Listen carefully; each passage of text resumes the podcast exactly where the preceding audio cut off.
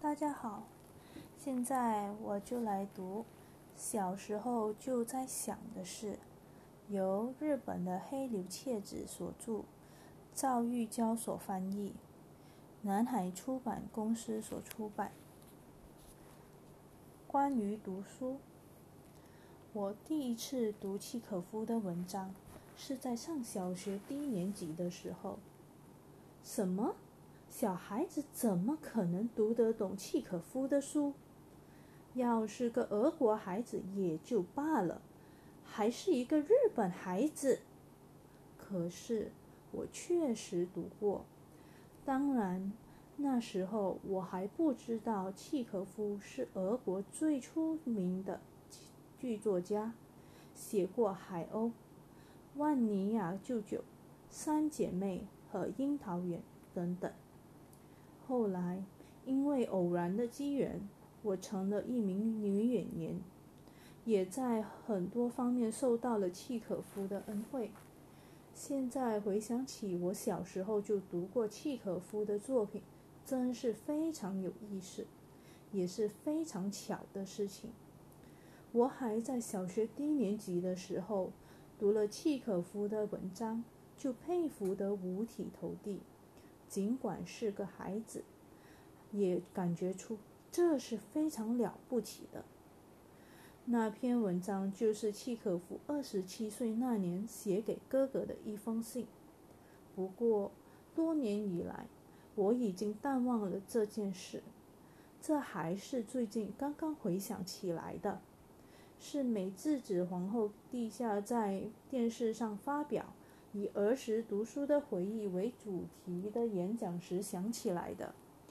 皇后陛下为了在印度新德里举行的国际儿童图书评议会而发表的这次演讲，演讲由 NHKA 转播，我也观看了演讲的情境。皇后陛下讲述了自己儿时读过的书。以及读书的感想和关于读书的思考等等，实在非常精彩，令我深受感动。陛下还谈及了自己读这些书时的那个年代。对于这一切，我深表赞同。如果大家想一读陛下演讲的全文，这篇题为《架起桥梁》的文章。已经由陌生日本少年文库出，陌生书库出版，我极力推荐大家读一读。在文中，皇后陛下从日本少年书库文库出版的世界名作选中，列举了自己读过的几本书。陛下记得真是非常清楚，听陛下一说。我的脑海中就浮现了那套书的美丽的花纸封面，还有我过去经常去的那家书店的店面和书架的样子，真令人不胜怀念。当时我想，也许再也不会见到那本书了吧。可是以皇后陛下的演讲为契机，这套新潮社在昭和十一年。一九三六年出版的《世界名作选一、二》再版了，而且其中还收录了我觉得非常了不起的契可夫的那封信，使我不禁回忆起当年读这封信时的情境。上面说的是我小时候读契可夫作品的事儿，不知不觉就说了这么多。现在回头重读这套书，我深深感到山本有山先生主编的这套书是非常优秀。书的各个角落都洋溢着山本有山先生的“要给孩子们最好的东西”这一思想。关于当年编书的情景，石井桃子女士曾经写文章描述过，当时有多少博学之士聚居一堂。从世界名著之中遴选精品，才编成了这套书啊！而且在翻译上又花费了多少心血啊！山本有山先生反复强调，翻译一定要用孩子们一听就能明白的语言，所以，这虽然是一本给孩子们看的书，但现在再看看，会吃惊的发现，书上列着的都是超一流的翻译家的名字。书中有小说、书信、传记，也有诗歌。山本有三等诸位先生毫不献媚孩子们，也毫不怀疑孩子们能否觉得觉得这些东西有趣而去读它。我想应该是这样的吧。给我们选出了这么优秀的作品，我衷心的感谢山本等诸位先生。再说契可夫的那封信吧，那是二十七岁的契可夫写给和他年纪相仿的哥哥的。仅仅二十七岁，就能够写出这样的信来，真不愧是契可夫啊！我现在虽然懂得了这些，但小时候当然也是似懂非懂。但是这封信给我的印象非常深。我也非常喜欢。我觉得最有趣的是洋溢在信的全文中的幽默感。我很想把信的全部文全文介绍给诸位，可是那未免太长了，所以我把自己特别赞叹的部分截录在这里。值得庆幸的是，文章中的难字上都注有发音。所以当时低年级学生也能看得懂。下面就是契可夫的写给哥哥的信：致尼古拉·巴普洛奇维奇·契可夫，你经常对我抱怨别人不理解我。歌德和牛顿都没有这样的抱怨吧？不过基督倒是这样抱怨过。可他并不是说别人不理解他自身的那个我，而是指别人不理解他的教义。不要这样说，不要说这样的话了吧，因为人们是非常理解你的呀。我可以对天发誓，我作为你的兄弟，而且作为与你性格相近的人，我理解你。并且对你怀着发自内心的同情，我非常了解你出类拔萃的性格，正如我了解我自己的五根手指头一样。我尊重你的性格，并且对之怀有深深的无上敬意。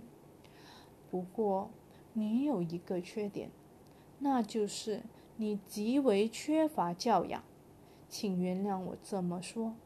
不是有句话叫做“真理要大于友情”吗？如果你在有才之士的圈子里保持愉快的心情，也就是说，为了使你在他们中间不至于感到低人一等，不至于感到束缚无趣，那就必须要使自己有一定程度的教养。在我看来。有教养的人必须具备以下几个条件：一，他们尊重人格，他们总是很宽容、很温和、很殷勤、很谦逊，他们不会为一把锤子或者找不到的橡皮而吵得适龄不安。和别人一起生活的时候，他们既不指望沾光。分别的时候，也绝不会说什么“我和你在一块儿简直没法过日子”。他们容忍噪音，容忍寒冷，容忍肉烤得太老，容忍别人待在自己的家。二，他们不仅仅对乞丐和猫怀有同情，他们还会因为普通人的眼中看不到的事情而忧心。他们会为了帮助别人，为了替伙伴交上大学的费用，为了让母亲穿暖而彻夜难眠。四，他们非常诚实，他们害怕说谎，如同害怕烈火，即便是无足轻重的小事情，他们也不会说谎。谎言不仅仅是对倾听者的侮辱，也使得说话者在倾听者眼中显得卑俗。七，他们尊重自己的才能，如果自己确有才能的话，他们为了发展才智，愿意牺牲平安、美色、美酒和虚荣。他们为自己的才能而自豪。他们深知一个道理，即自己不仅是和别人一同生活，而且还负有教育、影响他人的使命。他们注重在内心中培养美好的情感。他们不会穿着衣服睡觉，不会盯着缝壁里的臭虫，不会去呼吸污浊的空气。不会往自己行走的地板上吐唾沫，也不会去吃那些低廉劣质的饭菜。他们不会一边走路一边喝酒，不会去胡乱扒拉柜子搜寻一点吃的，因为他们知道自己和猪有所区别。他们只是在闲暇的时候偶尔会喝一点酒，这是因为。他们追求一个有着健全灵魂的健全躯体。嗯，大致就这样吧。有教养的人就是这样啊。我们需要的是每时每刻不间断的努力，坚持不懈的去读书、研究和意志，每一分钟都是宝贵的。快到这里来吧，把酒瓶砸碎。好好坐下来读书吧，至少读一读你还没碰过的屠格涅夫的作品吧。一定要抛弃虚荣心，因为你已经不是小孩子了。一定要抛弃虚荣心，因为你已经不是小孩子了。你马上就要到三十岁了吧？已经到时候了，盼望着你来。我们都在盼望着你。你的安顿，一九九六一八八六年于莫斯科。这封信之所以能够打动我，大概是因为我从中体会到了契诃夫善良的心地吧。这写这封信时，读这封信时，我最感兴趣的是。有教养的人是怎样的？这一点，当然，一个小学低年级的学生还不明白有教养究竟是怎么一回事。但我还是看懂了这封信，好像写的是一个人怎样才能够成为很好的人。我还看懂了，要成为有教养的人就应该读书。所以我就决定读书。在那之前。我虽然已经识字，而且也会看书了，可是这回我第一次决定要读书。另外，皇后陛下还提及了这套世界名作选中的凯特斯纳的诗作《绝望 Number One》。我记得凯斯特纳的另一篇作品，那是被收入这套书的第一集的《小不点和安东》。文章讲的是一个点点一样大小的小姑娘的故事，让人捧腹大笑。自从看了这篇故事以后，我成了凯斯特纳的忠实读者。后来，我终于忍不住给凯斯特纳的作品的译者、德国文学专家高桥健二先生写了信，蒙先生后裔，与先生有了书信往来。那是我上大学时的事了。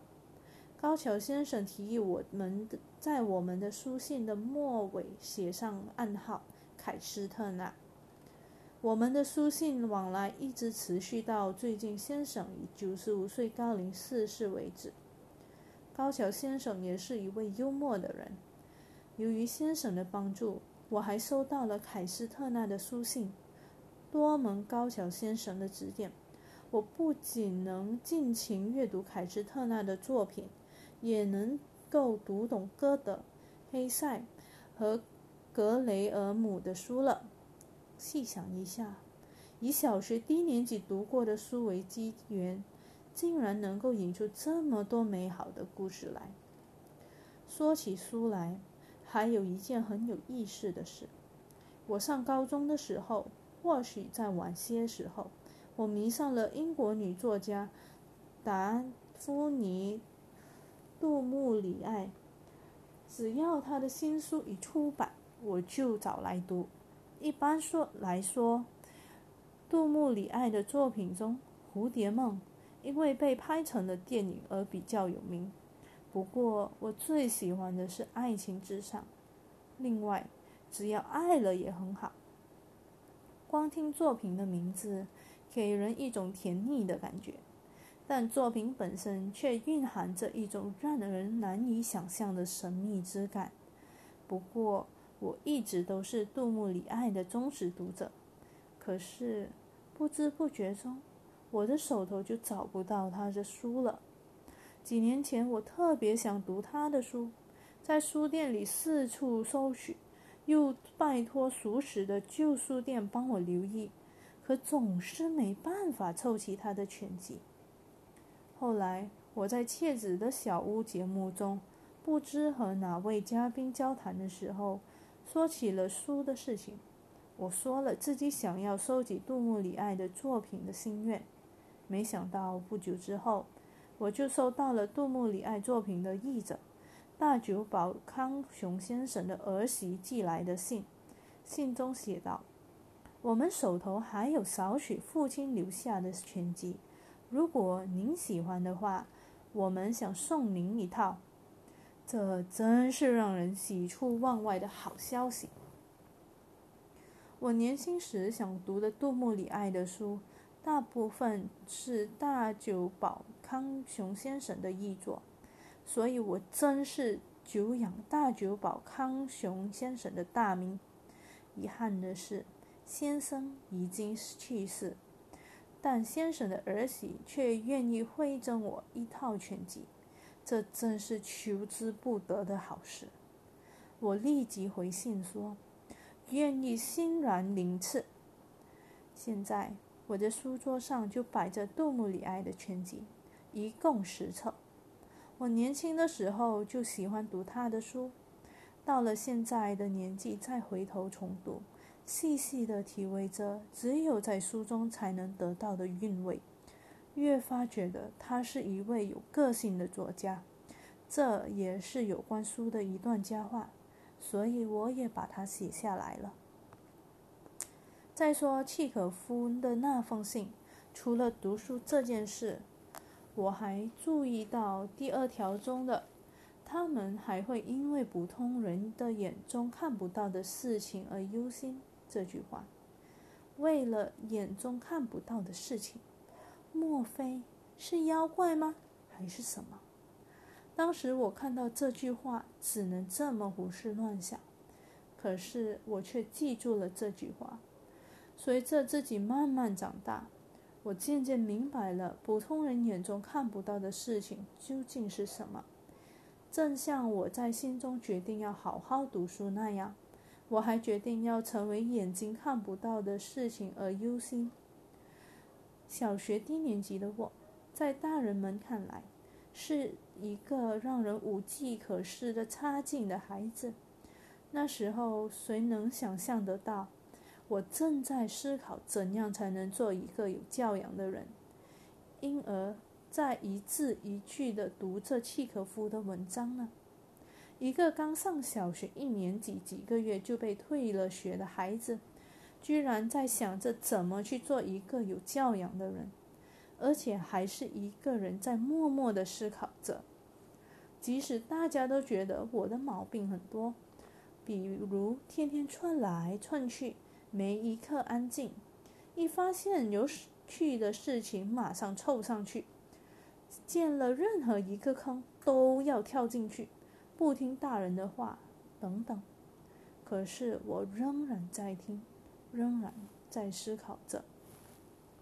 现在的孩子们虽然没有这样的习惯，但假设如果没有电子游戏之类的东西，他们去读书的话。一定会和我一样喜欢契可夫的信，因为孩子们一生下来就从神明那里得到了这样的能力。凯斯特纳说：“孩子们是用心灵去领会这文字的。”确实如此，我就是这样去读契可夫的信的。大家好，我们现在就来读小时候就在想的事，由黑柳彻子所著，赵玉娇所翻译，南海出版公司出版。再见了，四季剧院。我独自站在彩雀飞舞的舞台上，这是我出演的玛丽尼迪特律音乐会结束的那一瞬间，也是戏剧玛丽尼结束的时刻。如果在平时，戏剧结束时是不会有彩雀飞舞，不过由于今天是最后一场演出，而且从此以后。我将告别在这里演出了十二年之久的四季剧院，所以此时剧院被笼罩在极为兴奋的气氛中。我知道玛丽尼迪特律在最后一场演唱会，也就是从此告别观众、抽身隐退的时候说的台词。我决定在真正要告别的时候再说这一些话。我所演唱的迪特律的名曲《莉莉马尔莲》，花是何处？坠入爱河，出自叹息的天使的语音，仿佛还回荡在剧院的上空。我走进话筒，满怀真诚地说出了迪特律最后的台词。我的最后一场音乐会结束了，诸位，你们看到我的泪水了吗？我的心中充满了感激。再见了，特别是我要对自己在战争中拥有的勇气说一声再见了。迪特律是一名德国人，但他在二战中却成为了美国士兵。前去慰问战斗在最前线的美国战士们。他和希特勒及纳粹政权进行了彻底的争斗。对于亲眼目睹了战场上众多悲惨场面，而且被祖国德意志的人们唾弃为叛国者的迪特律来说，上述话语无疑是出自他的心底。我说完最后的台词之后。像底特律那样深深的鞠躬致谢，我的眼前浮现了许许多多的往事，心中不禁百感交集，几乎落下泪来。真是往事如潮啊！当我第一次在这个剧院演出的时候，和我共同演主演戏剧莱迪斯和拉伯蒂的。三缸酒奶君曾经和我约定，等我病好了，我们再演一次吧。可是他竟然一病不起，这悲伤的一幕在我脑海中掠过。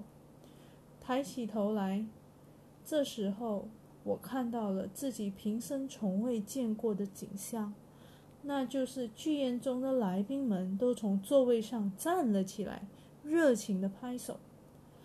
在英美，这被称为 “standing ovation”，起立鼓掌。这是一个演员最光荣的瞬间。我把这些掌声当成大家对迪特律表达的敬意。作为惠灵四季院剧院的来宾们的善意而欣然地接受了。幕后诸君准备的雪花也飘落到了来宾席上。和我一同演出的九世新家和吉村千花子两位女士也出来谢幕。演员只有我们三个，再就是演奏家们了。我们鞠躬挥手。这时候我已经不是迪特律了，我又恢复了自我，向剧院表达了我的感谢。我也向四季剧院的有关人士表达了谢意。我在四季剧院演出共达十三次，是在这里演出次数最多的演员。我感谢剧院的负责人决定把我的公演作为剧院的最后一场演出。我还向十一年前请我作为舞台剧演员到剧院演出的艺术总监。高桥昌也先生表达我的感谢。高桥先生也是玛丽尼的演出者。我曾经立志要演一些好的喜剧，四季剧院的观众们接受了我的这一想法。我饰演的角色中有美国西部第一位智利女性卡拉米提简，有歌剧演唱家玛丽亚格雷斯。有法国著名女演员莎拉·贝尔纳，他在七十岁时因为手术切除了右腿膝盖以下的部分，却仍然继续单腿活跃在舞台上。去世后被以国葬的礼仪安葬。有物理学家居里夫人，还有上述的那位好莱坞黄金时代的巨星玛丽尼。能饰演这些充满了真正魅力的女性，真是我的幸运。后来从第二天的报纸上得知，这一次观众们的掌声竟然持续了三十分钟之久。站在雪花飘舞的舞台上，突然一幕场景从我眼前掠过，那是很久以前，也是一个下雪天。我因为哭泣而被警察呵斥的场景。那时候我正上小学，那是个星期天，我和一个男孩子一起去教堂上主日教学校。那一天，东京雨雪交加，寒冷彻骨。当时食物已经靠配给了，只能吃到一点点东西，我们食不果腹。饥肠辘辘，肚子没有吃饱，更是觉得寒冷。在我们孩子之间的口号是：冷，想睡觉，肚子饿得慌。每逢遇上点什么事，我们就会这么说。当我和那个男孩子的手都冻僵了，天气非常寒冷，再加上当时已经没有什么像样点的衣服了。更觉得冻得难受。那时候我的个子一个劲儿长高，可是买不到衣服穿，所以我们的样子糟透了。雪融化了，地上泥泞不堪，冰冷的水渗进了靴靴子里面，鱼珠鱼。雨珠夹着雪粒打在我们的脸上，我和男孩子手拉着手走着，不知不觉眼泪就落了下来。再看那个男孩子也在抽搭着鼻子，我觉得更伤心了，忍不住哭了出来，眼泪落在脸颊上，周围一切是冷冰冰的，只有眼泪是热乎乎的。最后，我和男孩子一边走着，一边呜呜呜大哭，就这样一路走向习主池附近的习主教堂。在大井町铁路线的路口那里有一个警察厅，站在门口的有一个警察看到我们，厉声喝道：“喂，你们，你们哭什么？”我吓得心里蹦蹦直跳。鼓起勇气说：“因为太冷了。”男孩子抽打的更厉害了。于是警察对我们说：“你们想一想，前线正在打仗，你们能因为天冷一点就哭吗？不要哭了。”我们止住了哭声。警察又接着说：“行了，走吧。不就是冷一点吗？不要哭了。”那时候我知道了，对战争来说，哭是没有用的。所以从那以后，在战争中，无论发生了什么事情，我都没有哭过。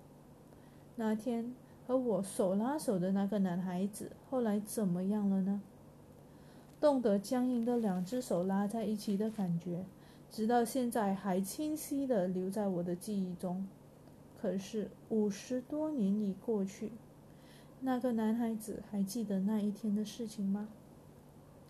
站在掌声中。我还想起了另外一件事，那就是这是怎么回事？到底是从什么时候开始，我能够这么自然的站在人们面前？说来，也许许多人都不相信，我从小最讨厌就是站到大家面前干什么了，那样我会非常害羞。如果是在朋友们之间玩玩笑笑。或者站在地上比较高的地方说话，我是非常喜欢的。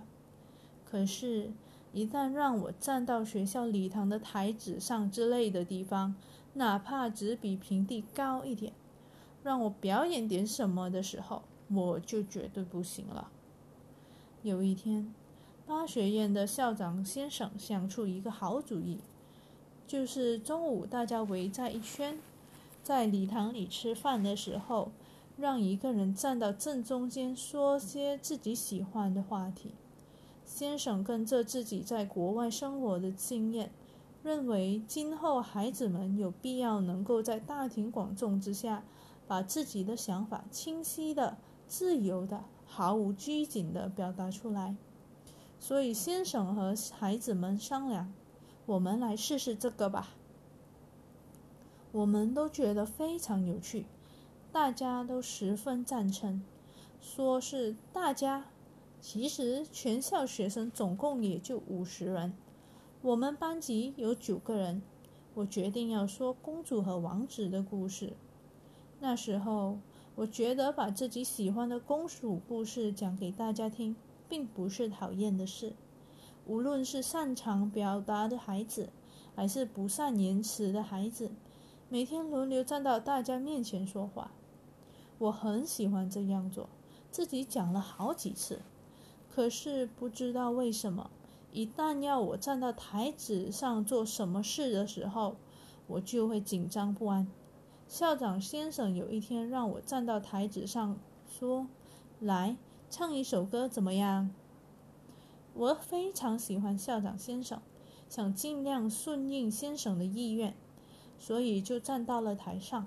唱的歌是大当时大家都学过的那首《故乡》，开头是追逐小兔子的那座山啊。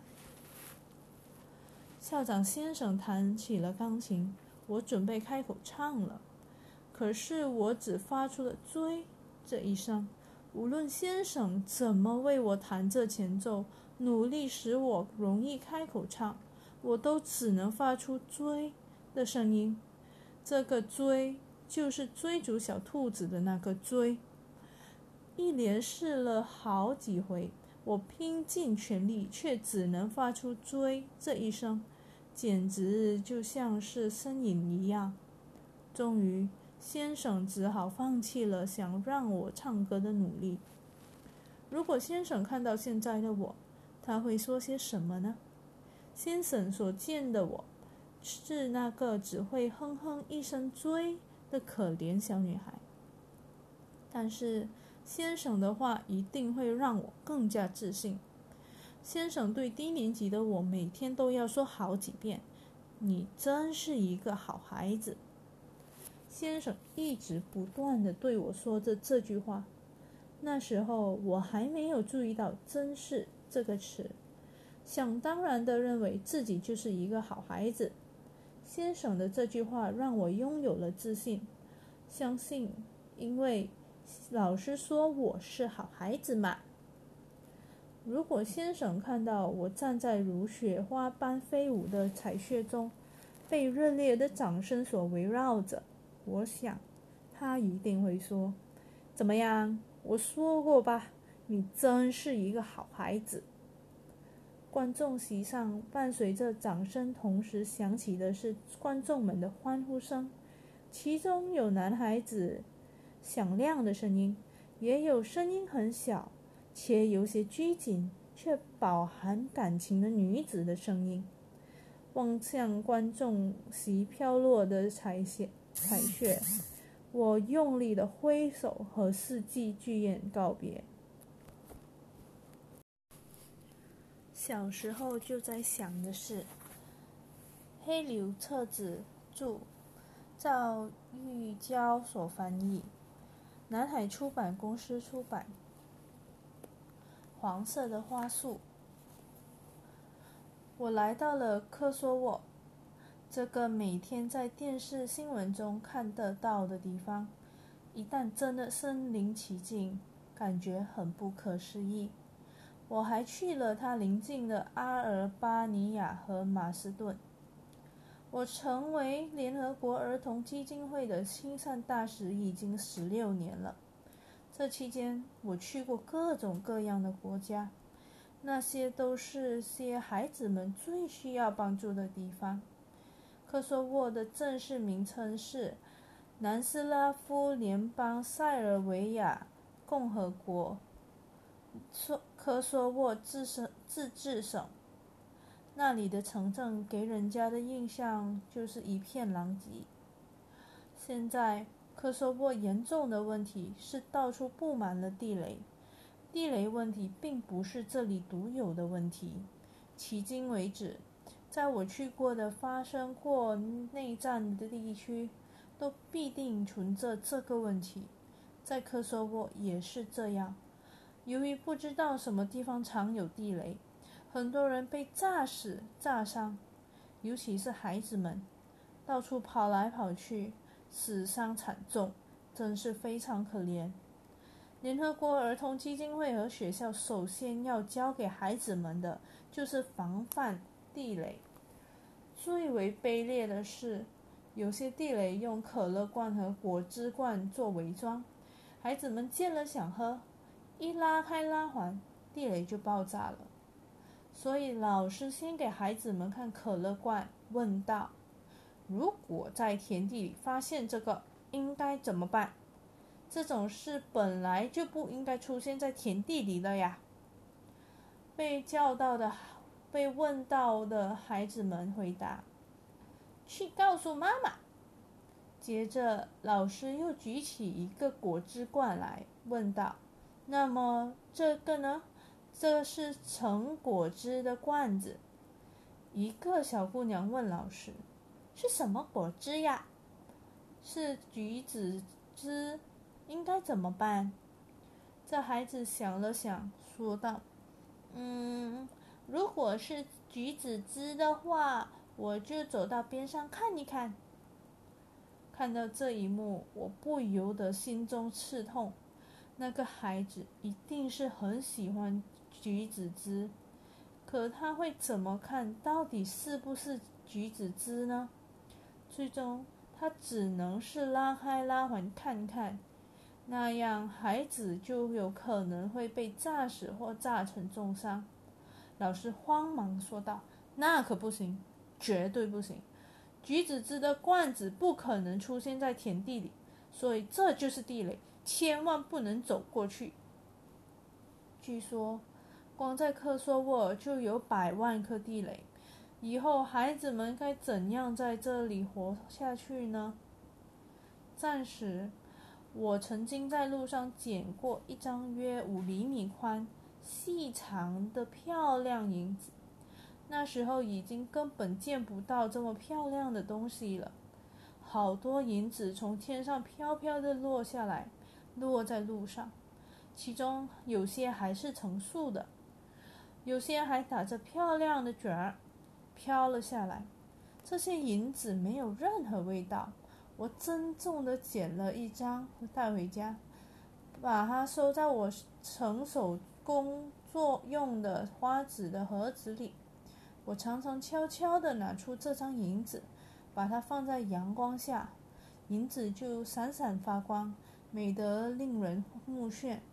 直到近年，我才知道，那些银子是美国的 B 二十九战斗机为了干扰日本的电波。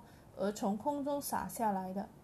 当时我们不懂这些，在那个一切都贬乏的时代，没什么好玩的。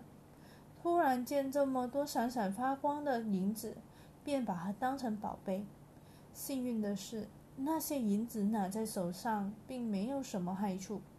如果那是攻击小孩子的东西，我们一定早就死了。想要杀死小孩子，其实太容易了，因为孩子们还不知道怀疑。几年前，有人把炸弹藏在布娃娃里，小孩子抱着布娃娃的时候被炸死了。当我听到这个消息后，不禁目瞪口呆。他们竟然能用这种事来！那些知道小孩子喜欢布娃娃，会来抱他，而把炸弹暗藏进去的人啊！别人告诉我，这么做出出于仇恨。科索沃六十三八线的小学和中学已经被破坏掉了，据说理由是不想让他们学习。幸存下来的校舍也没有窗和玻璃，只有很少的桌椅。可即便如此，孩子们还是干劲十足地学习着。因为教室不足，孩子们分成三组轮流上课。有一个小男孩弄错了时间，一个人早早地来到了学校，没有办法，只好呆呆地坐在那里。我坐到他的旁边，安慰他道：“嗯，因为和以前的时间。”安排不一样了，弄错也是难怪的。男孩子大概是四年级的学生吧，他看了看我，微微的笑了一下。巴尔干半岛的孩子们都长着非常可爱的脸蛋。如果人家问是什么样的脸蛋，我已经想出了一个立刻回答出来的方法，那就是不管在哪个国家。演木偶剧的时候，娃娃木偶的脸蛋大多都是圆嘟嘟的，圆圆的鼻头，大大的蓝眼睛，金色的头发，脸上没有尖的地方，给人家的感觉就是圆乎乎的。只要想象一下木偶剧中的娃娃，就知道科索沃的孩子长得是什么样子了。可是这些可爱的娃娃们耳边回荡的。却是战争中家园被毁的声音。他们还看到了炸弹从天而降，天空被烧成一片焦红。他们四处奔跑，成为难民，现在才总算又回到了家乡。可是那些和父母失散了的孩子们又怎么办呢？在他们背井离乡的时候，在车站。大人和孩子分别进了不同的火车，火车向着完全不同的方向驶去。那些孩子们该怎么办呢？这些小孩子完全不知道发生了什么事，完全不知道自己要去哪里。最后到了拥挤的难民营中，那些孩子啊！我还见了许多因无法回到科索沃而滞留在马其顿的难民营中的孩子，其中有一个五岁的小女孩，父母已经被杀害了，她在科索沃已是无家可归。可是她自己并不知道这些，仍然天真的唱着歌欢迎我，那是多么纯洁清澈的声音啊！我离开科索沃的那一天。有汽车从科索沃首府普里什迪纳的联合国儿童基金会事务所过来接我。我刚要上车的时候，一个大约上小学三年级的小姑娘送了我一束黄色的鲜花，向我鞠了一个躬。不知道他在哪里找到的鲜花。孩子们，也许是路边开放着的小花吧。也许他是听别人说我是为了孩子们而工作的人吧。我抱起那个孩子，亲吻了他的脸颊。这时，这个孩子身后的一个年纪相仿的小姑娘小心翼翼地问我：“你有没有带巧克力？”送给我花束的孩子一听，猛地转回头去，朝那孩子做了一个手势。好像在责备他怎么说这种蠢话。正像我们刚停站的时那时候一样，到那时孩子们才知道了，还有口香糖、巧克力这样的好东西。被同伴责备说蠢话的小姑娘，惭愧地低下头。我抱住她，用日语说：“没关系，我过去也像你一样，想要这些东西。真可怜，这不是你们小孩子的错呀。”车子开动了，尘土飞扬之中，孩子们一边跑一边挥着手，我也挥着手。孩子们一边挥手一边追在车后面奔跑的情景，我已经看了有几十遍、几百遍了吧。在非洲，在亚洲，在中东和近东地区，我不停地挥着手，有好几次几乎无法抑制泪水的滑落。这些孩子们是无辜的，可是却遭受了这样的苦难。然而，即便如此，孩子们依旧无毫无怨言的朝我们挥着手。我小时候，我自己还什么都不懂。那时候，如果去自由之丘车站挥着国旗送别上前线的士兵，就能够得到一根烤鱿鱼腿。我很想要那根烤鱿鱼腿，一有时间就去车站挥舞着国旗。当时已经轻易吃不到鱿鱼了，我不知道自己在干什么，而仅仅是由于想吃鱿鱼。每当想到这些，我就会感到深深的不安，这已经成了我心底的伤痕。每当我看到孩子们挥手的时候，就会想，千万不能辜负这些天真烂漫的孩子啊！我把小姑娘送给我的黄色花夹在笔记本中，做成了干花，作为对科索沃的纪念。小时候就在想的是，日本黑柳彻子著，赵玉娇翻译，南海出版公司出版。红拐杖。报纸上说，现在很多小学一年级的孩子上课的时候都不肯好好的坐在书桌旁，总是到处晃来晃去。即便老师告诉他们请坐下，他们也不肯听话，照样晃来晃去。我就是因为这个样子，刚上小学三个月就被退学了。可是那时候只有我一个人是这副样子，而现在孩子们却都晃晃悠悠的跑到窗子之类的地方去。我不知道现在的孩子晃来晃去是出于什么理由，可是我自己那样做却是有理由的。即使是一个六岁的孩子，他也是有自己的理由的。有的人会非常清晰的记着小时候的事情，也有的人会想起儿时的事，已是一片模糊了。我小时候发生了很多事情，也让人没法不记得清清楚楚的，所以在我的记忆中，这件事、那件事的印象都极为鲜明。现在看看五六岁的小孩子，觉得他们实在是非常幼小，不久之前还要用尿布呢。可是回忆起当年的自己，却似乎确实已经有了自己的感知和判断能力。我想，如果把自己小时候的事都写下来，对现在那些晃来晃去的孩子。人们也许会大致了解到底是怎么回事了，因为毕竟我小时候也是一个这样的孩子。这么想着，我决定写写看。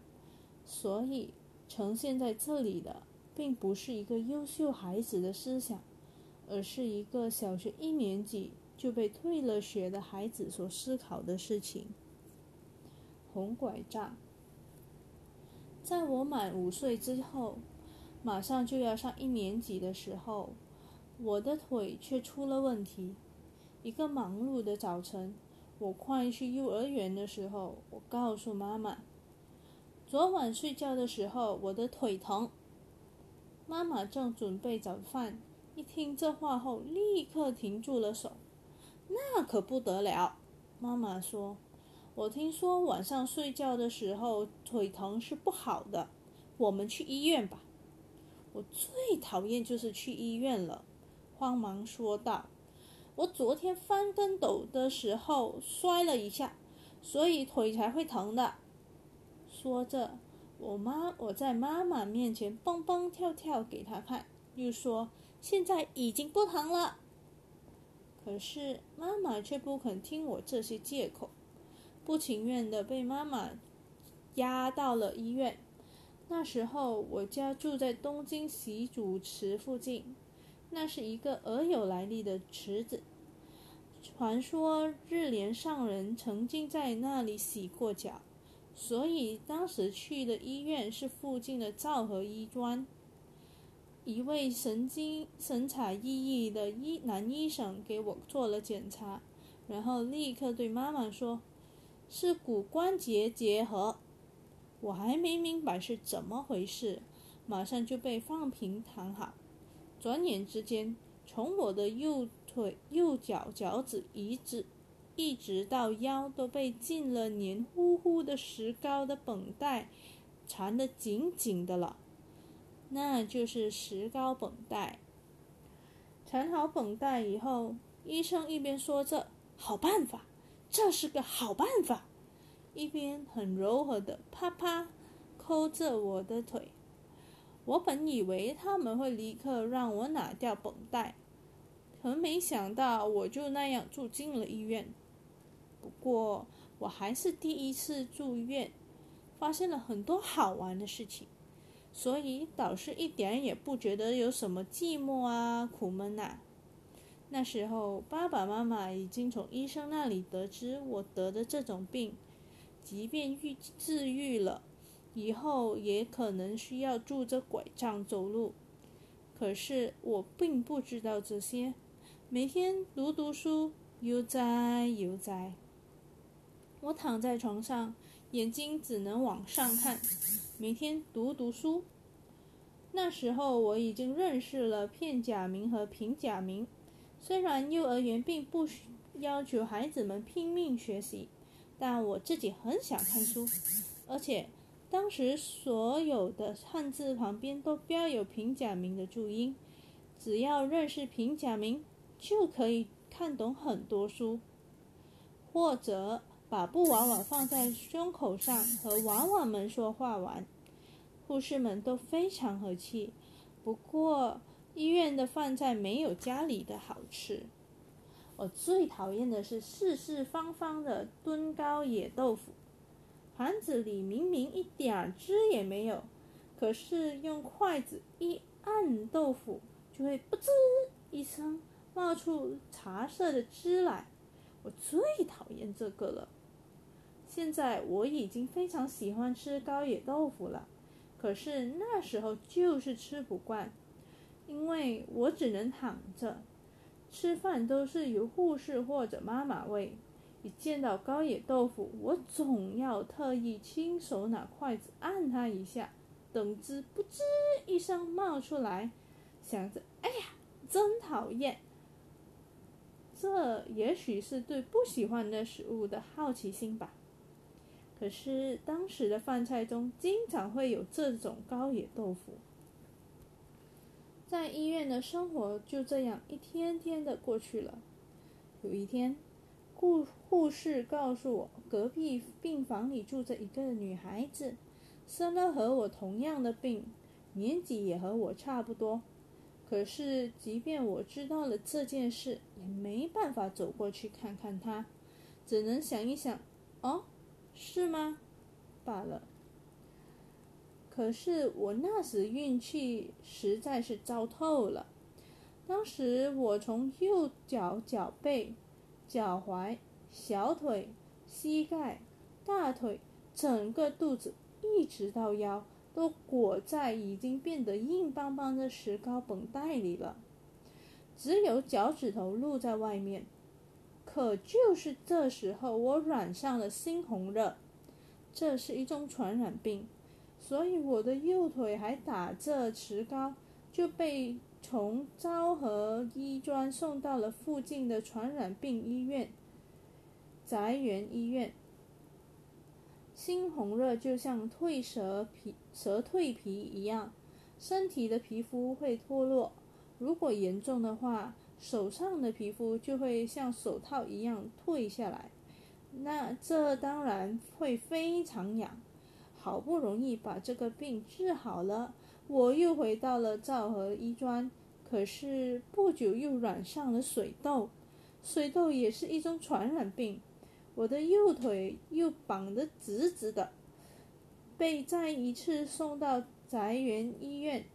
出水痘的时候，身上痒得让人真想哭，全身都痒得真厉害。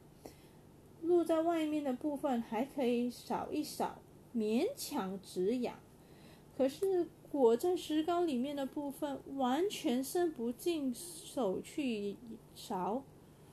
痒得实在难受，我隔着石膏敲打，还试图从腰或脚趾那里伸一个小棍子进去一勺，却伸不进去，都没办法解痒。后来还是爸爸想出了个主意，拿一根又薄又长的尺子从石膏缝里伸进去，终于可以慢慢勾到痒处的边上了。我拍手大叫：“成功了！”这也让我很感激爸爸，他整天忙着拉小提琴，却还为了我而绞尽脑汁的想办法。可是，尽管有了这个方法，还是有好多地方够不到，比如膝盖后面啦，痒得让人无法忍受。但我没有哭闹，即便痒得浑身哆嗦。我也拼命忍着，从来没有哭过。现在回想起来，觉得挺让人佩服的。那时是因为我觉得护士和爸爸妈妈都尽了最大的努力来照顾我，如果我还抱怨的话，就太对不起他们了。所以我就努力的忍耐着。因为这次两次生病。我好几次在医医院进进出出，坐在小推车上，都以偷偷的得以偷偷的张望着隔壁房病房的情形。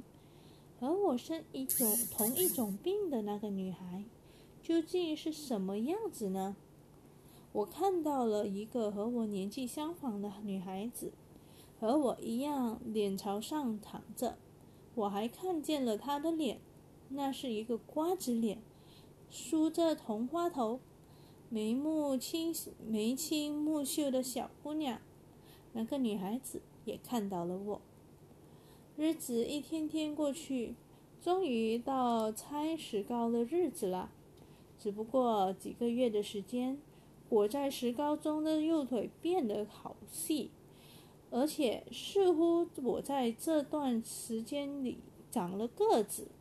我的左腿比石膏中的右腿要长不少，所以，我虽然能够站起来，却不能行走。更严重的是，我甚至忘记了该怎么走路。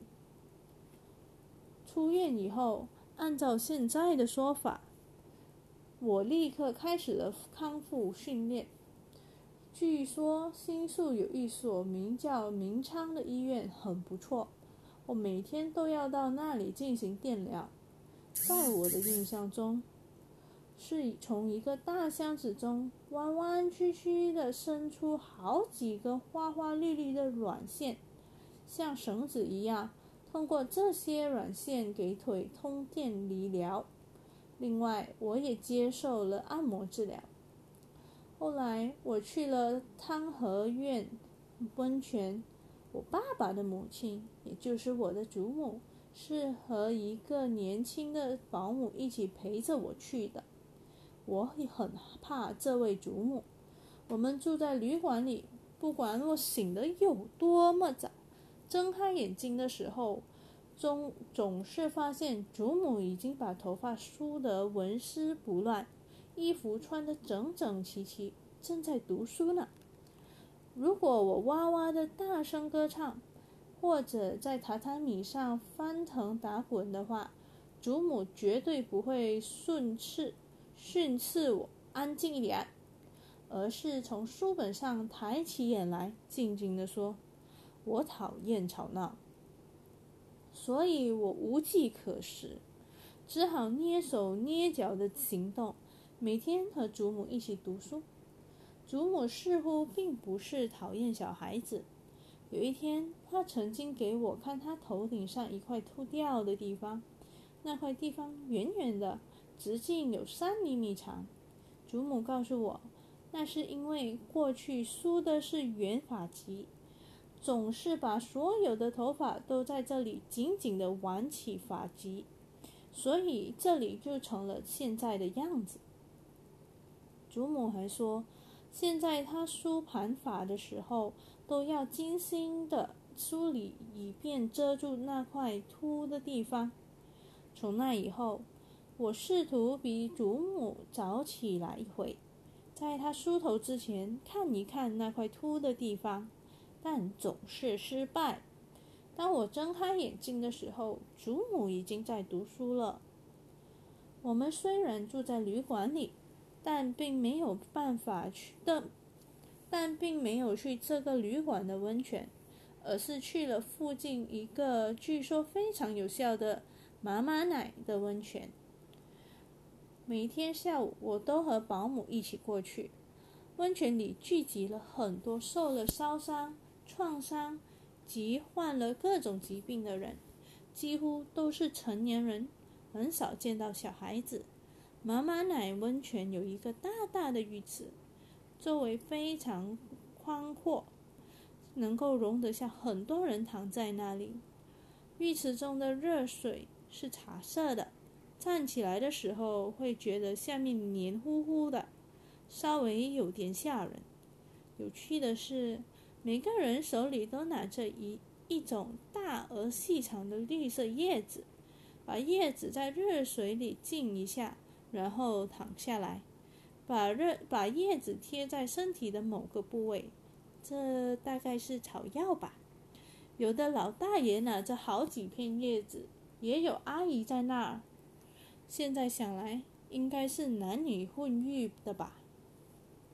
我旁边有一个男孩子，据说他是因为跳进了正在沸腾着的洗澡水中，全身都被烫伤了。那个孩子在身上贴满了叶子，脸朝下躺着。一开始我还以为他在玩捉迷藏的游戏呢。他看起来像是小学四年级学生。我已经忘记了都和他说了些什么，只记得他是有妈妈陪着来的。他妈妈对旁边的人说：“这孩子真是个冒失鬼。”也不伸手去试试洗澡水烫不烫，一下子就跳了进去。那个孩子从叶子底下争辩道：“可是浴盆没有盖子嘛。”但他妈妈并不听他的辩解。我从那位妈妈那里得到了一片叶子，我郑重地把叶子梳上热水，在右腿的各个部分挪动着。同时学着那些上了年纪的大叔的样子，枕着胳膊，侧着身躺着，一动也不动。有一个男人头上顶着一片叶子，坐在那里，不知道那样是要治疗什么地方。日子就这样一天天过去了，我的右腿很快的变长。也许从医学角度来说，不是这么回事。可结果就是我的右腿和和左腿一样长了，我想它还是变长了吧。我终于能够行走了，因为我们并没有听过要拄拐杖之类的说法，所以觉得会走了是很自然的。终于到了从汤和园回家的日子了，我当时还是很，我当时还是很新奇的。电力机车，在中午时分到达了平川车站，看到爸爸和妈妈站在月台上，我连忙朝他们跑了过去，想要跟他们说说电力机车的事儿。跑到那，跑到眼前一看，却发现爸爸妈妈都在哭，我不禁大吃一惊，心中十分不安，是不是我做错了什么事？这时，爸爸抱住我说道：“豆豆祝祝贺你。”我这才知道爸爸并没有伤心，于是也高兴了起来。直到很久以后，我才知道，当时父母看到我一边喊着“爸爸妈妈”，一边朝他们跑来的身影，两个人喜出望外，可以说是喜极而泣。现在我能够想象，曾被医生告知我可能需要拄拐杖才能行走的爸爸妈妈，当看到我奔跑的样子时，心中该是多么欣喜呀！后来据说医生还对妈妈说：“这简直近乎奇迹，一万人中几乎只有一个人能够痊愈。”不过五岁的我还不能明白。当人高兴的时候，原来也会哭。不久之后，我就要升入一年级了。有一天，我在家附近一个人悠哉悠哉的走着，这时对面走过来一个拄着红色拐杖的小姑娘。红色的拐杖是很罕见，我就走近些，想看清楚一点。和那个小姑娘目光相遇的那一刻。我认出了她，就是我隔壁病房里的那个小姑娘。小姑娘看到我的脸后，立刻盯着我的腿看，我不禁后退了几步。她一定也听人说过我和她生了同样的病，我不愿意让她看到我不用拄拐杖就能走路。我默默地擦肩而过，看来。那个小姑娘就住在我家附近。我走在路上的时候，经常会从对面闪出红拐杖的影。每当我一见红拐杖，就急忙躲到岔路上，或者钻进别人家的院子里，躲开那个孩子。因为我想，无论怎样都不能让他看到我的腿。那副很罕见的红拐杖。也许是因为他家里人想使拐杖看起来可爱一点，才替他用油漆涂成红色的吧。有一天，我和爸爸一起散步的时候，对面又隐隐灼灼地闪出了红拐杖。我慌忙拉住爸爸，说道：“不行，不行，快点躲起来！”一边说着，我急急忙忙的要躲到岔路上去。爸爸很是惊讶，问道：“为什么？”我带着哭腔解释道：“我不能让那个孩子看到我的腿，因为他的腿没有治好，我的腿却好了。如果让他看到了，他就太可怜了。”爸爸听了我的解释，说道：“那么你过去和他说说话，不是很好吗？不要老是这样躲着他。”过去说说话不是很好吗？可是我不知道该怎么过去和一个还不认识的女孩子说话。不久我就上了小学，去上学的方向和我散步的方向正好相反，所以我再也没有遇到那个小女孩。直到现在，我还一直想，为什么当时没有像爸爸说的那样。走到他的身边，说一声“你好”，想来不禁有点懊悔，也很难过。那个女孩子绝对不会知道，我不想让她看到我的腿，所以一见到红拐杖就躲起来。也许她会想，那个孩子不在这里了呀。那时候，在我不能让他看到我的腿的这个念头之中。可能已经隐隐的包含着了一些想法，虽然我自己当时并不清楚，那些想法也还没成型。那就是有的孩子病治好了，有的孩子却没有治好。也许那个孩子没有去明昌医院或者妈妈奶温泉吧，可能因为那是要花钱的，有的人去不起。世上是有不公平的事情的，不能因为这样的事让别人伤心等等。当然，关于钱的事情，我是稍晚一些时候才想到的。我并不觉得自己是一个特别善良的孩子，可是。我那时候的，那个时候的五岁孩子，大致会有这样的想法，即使是现在，肯定也是一样的。我相信，越是小孩子，越是拥有人类最珍贵、最必要的东西。而且，我也知道，随着孩子们慢慢长大，那些东西也渐渐的失落了。